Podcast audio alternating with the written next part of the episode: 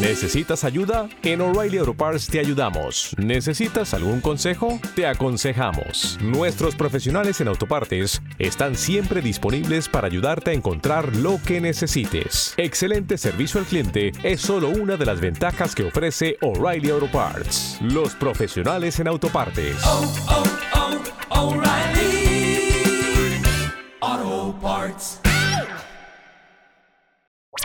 Escuchas, estás escuchando Just Green, el podcast desde México para todo el mundo. Comenzamos. Pues estás viendo ya, ¿verdad? Que se tiene que... Seguramente estás recibiendo un correo o estás viendo tus noticias de tecnología que va a ser obligatoria la verificación en dos pasos de muchos servicios, pero bueno, el que estás viendo ahorita seguro es el de Gmail. Eh, me está informando Boomsy que bueno, viene ya, yo ya lo tengo activo desde hace algunos meses, pero es un hecho que, que viene. ¿Qué es exactamente esa verificación de dos pasos? Bueno, les explico. Primero, ¿por qué lo necesitas? Mira, es muy sencillo, es muy fácil, más de lo que tú crees, que alguien te robe tu contraseña. Sobre todo si no has hecho caso, igual que yo, igual que la gran mayoría de las personas que están escuchando este podcast, en tener una contraseña específica para cada uno de los servicios que utilizas. Por ejemplo, tus cosas del banco, tu correo, tu usuario mismo de Netflix. A lo mejor tu usuario de Netflix es tu correo, tu contraseña, y tú, por que sabes que se lo estás dando a gente de tu confianza, que es tus familiares, eh, pues tienes ahí una contraseña que usas a lo mejor para cosas de tu banco.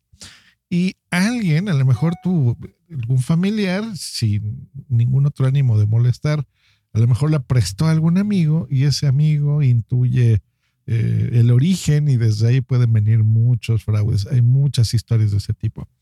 Escenario 2, hackean algo que tú creías que era inhackeable, o sea, no sé, como Facebook, que a lo mejor alguien entró y robó ahí contraseñas o servicios de PlayStation. Ha pasado, señores, que a compañías como Sony se les eh, hackean los, los sistemas y te roban tu contraseña. Así que es realmente fácil que alguien tenga acceso a esto y pueda haber, por ejemplo, en tus correos, pues información sensible, privada o cosas financieras que tú no quieras que vean o qué sé yo. Hay muchas formas de, de extorsionar. La gente es muy mala, la verdad. Así que, ¿para qué estar haciendo eso? Ahora, ¿qué, es exactamente? ¿Cómo funciona esto? Miren, la idea es que tú cada que ingreses a un servicio, por ejemplo, yo utilizo Binance de, para mis criptomonedas, eh, o tengo en crypto.com o en Bitso etc, etc. Cada que tú entras ahí, pues bueno, tienes un usuario, tienes una contraseña, como puedes suponer, pero aparte puedes poner dos elementos extras de seguridad. Eh, tienes, por ejemplo, la autentificación en dos factores o verificación en dos factores, que básicamente tú instalas una aplicación. Hay varias. Yo te recomiendo la de Google, que aparte de que es gratuita, funciona muy bien. En español se llama Autenticador de Google o Google Authenticator. Búscalo. Está en el Google Play para Android y en la App Store para iPhone, para eh, sistemas de iOS. También lo puedes encontrar para iPad, ¿no? Si es lo, que tienes tú. O en Internet, o sea, entras en la página de Google y ahí lo, lo, lo, funcionas. Pero la idea es que lo tengas en tu teléfono, ¿ok? Entonces, cuando tú entres la primera vez a un servicio, por ejemplo, a tu correo, vas a poner tu usuario, vas a poner tu contraseña y te va a pedir este, esta clave de, algunos numeritos. Entonces tú abres tu teléfono, vas a ver ahí la aplicación que se autenticador y vas a ver ahí seis dígitos. ¿Ok? Entonces tres a la izquierda, un espacio, tres a la derecha. Son seis dígitos que cambian cada X segundos. O sea, más o menos como cada 40 segundos se generan otros seis dígitos.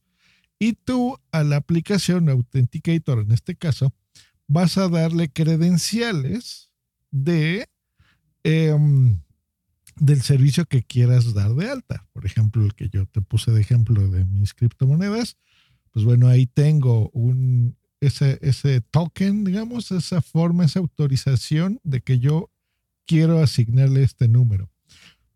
Eso te lo, lo vas a dar de alta a todo, o sea, en Facebook cuando lo pidan obligatoriamente, en tu correo de Gmail, y se te va a pedir cada X tiempo que pongas este código.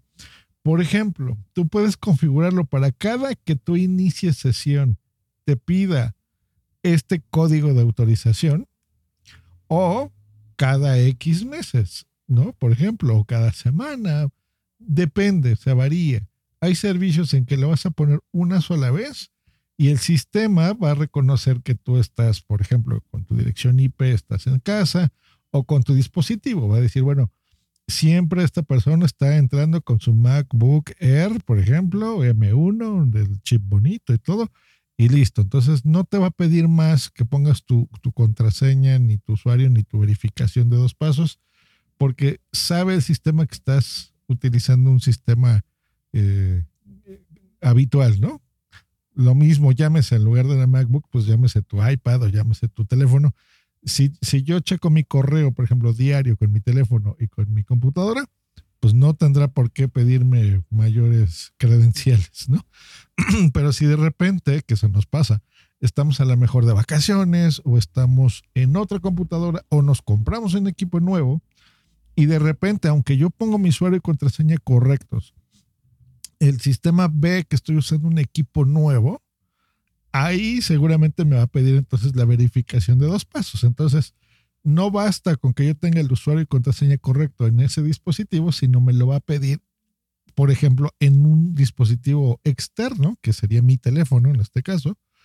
Eh, y ahí es en donde antes, ¿se acuerdan? Te llegaba un mensajito de SMS y con un código que tú pones en la página, seguramente te va a llegar también, pero también te va a pedir esa verificación de dos pasos. Entonces, es tan sencillo es más fácil de lo que uno cree, más fácil de lo que les estoy contando.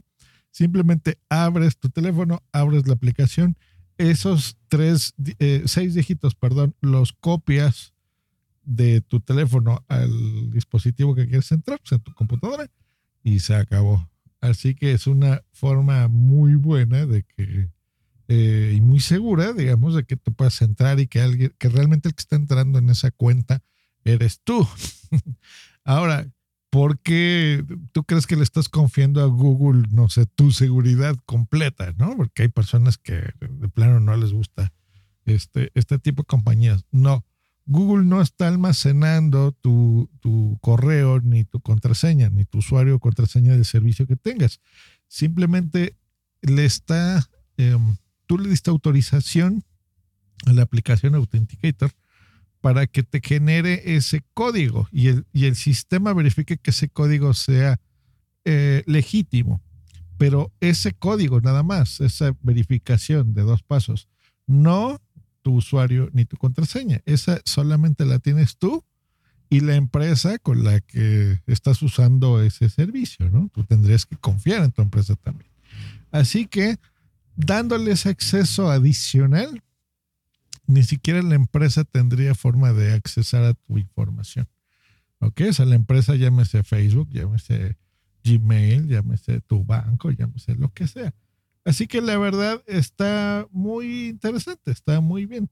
Eh, ahí estas, por ejemplo, que les digo, este Google Authenticator funciona incluso sin eh, Internet y desde ahí puede generar estos códigos. Aquí en México, me imagino que donde me escuchen tendrán algo similar. Teníamos estos, pues yo todavía lo tengo, que se llaman estos eh, tokens o netkeys, que son dispositivos que nos entregaban, por ejemplo, en el banco, una, una como pantallita con números, eh, que tú le, eh, por ejemplo, cada que yo tenía que hacer una transferencia o algo así, me piden este número y ese lo tengo fuera de mi dispositivo, o sea, fuera de mi teléfono, de mi computadora, y así puedo hacer o mandar dinero a quien yo quiera, ¿no? Hacer una transferencia. Esto es más o menos lo mismo, o sea, de lo que ya estábamos acostumbrados. Así que bien, ahora estos tokens, por ejemplo, este NetKey que les digo, bueno, creo que ahora ya es digital y ya se pasa a tu celular.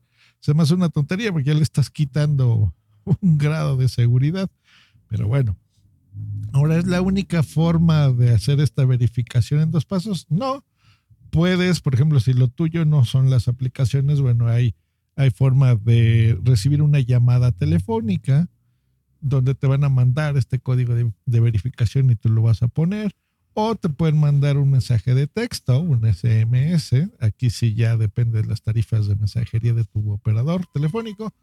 Te pueden llamar a un teléfono alterno, no necesariamente a tu celular, puede ser el de alguien extra.